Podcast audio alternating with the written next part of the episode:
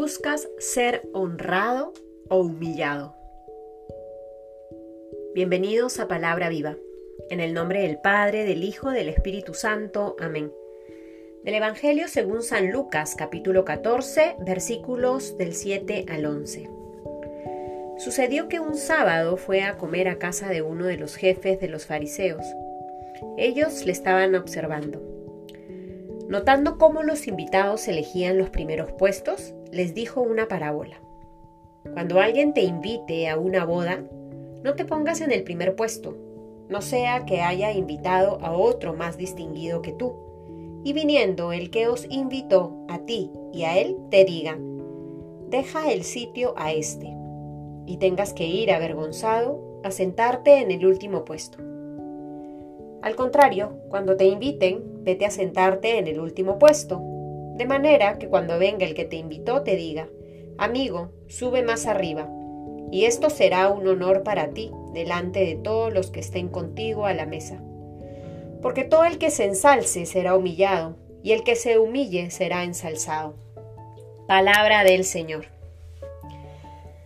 Seguimos entonces con Jesús en la casa de este fariseo con quien está comiendo y compartiendo la mesa acompañado de otros, también jefes de los fariseos.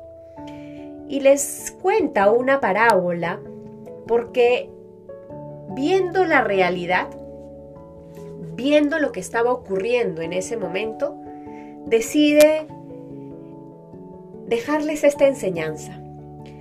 Y es que, ¿qué es lo que veía? Nos dice Lucas, notando cómo los invitados elegían los primeros puestos, estaba viendo cómo varios de los comensales que habían sido invitados a la misma cena buscaban tener un lugar privilegiado.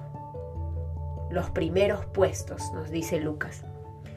Jesús entonces les habla esta parábola donde se sitúa en una boda y dice, cuidado con concentrarte en los primeros puestos porque te pueden avergonzar si es que hay otros que son más importantes que tú y te digan que más bien te sientes atrás porque tu puesto le corresponde a esta persona más importante. Jesús nos cuenta esta historia el día de hoy, nos enseña esta parábola para recordarnos no solo lo importante que es la humildad, no solo para recordar que esta virtud es fundamental en la vida del cristiano, sino para recordarnos algo un poco más exigente, lo necesario que es a veces humillarse, abajarse, dejar que alguien te ofenda, dejar que algo hiera tu orgullo, o tu honor o tu fama. ¿Cuántas veces nos desgastamos por el qué dirán los otros? ¿Cuántas veces nos esforzamos para que todos se den cuenta de quién soy yo, de lo importante que soy para el mundo? ¿Cuántas veces ponemos nuestras seguridades en esos aplausos o en esos reconocimientos por parte de los otros? ¿Cuántas veces nuestra estabilidad emocional es influenciada por estos reconocimientos o cuando estos reconocimientos no existen?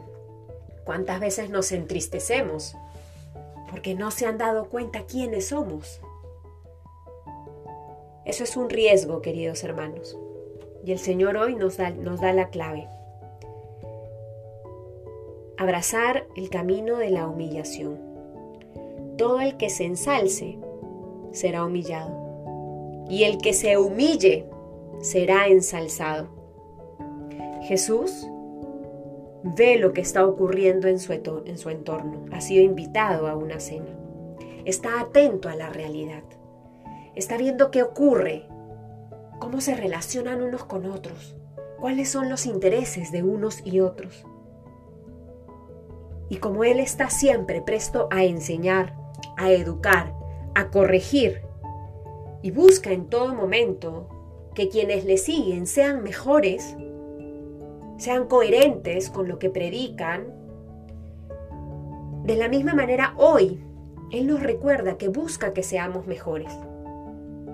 Y es por ello que nos hace esta propuesta al compartir con nosotros esta parábola. ¿Qué te importa más en la vida? ¿Ser reconocido? ¿Que te honren?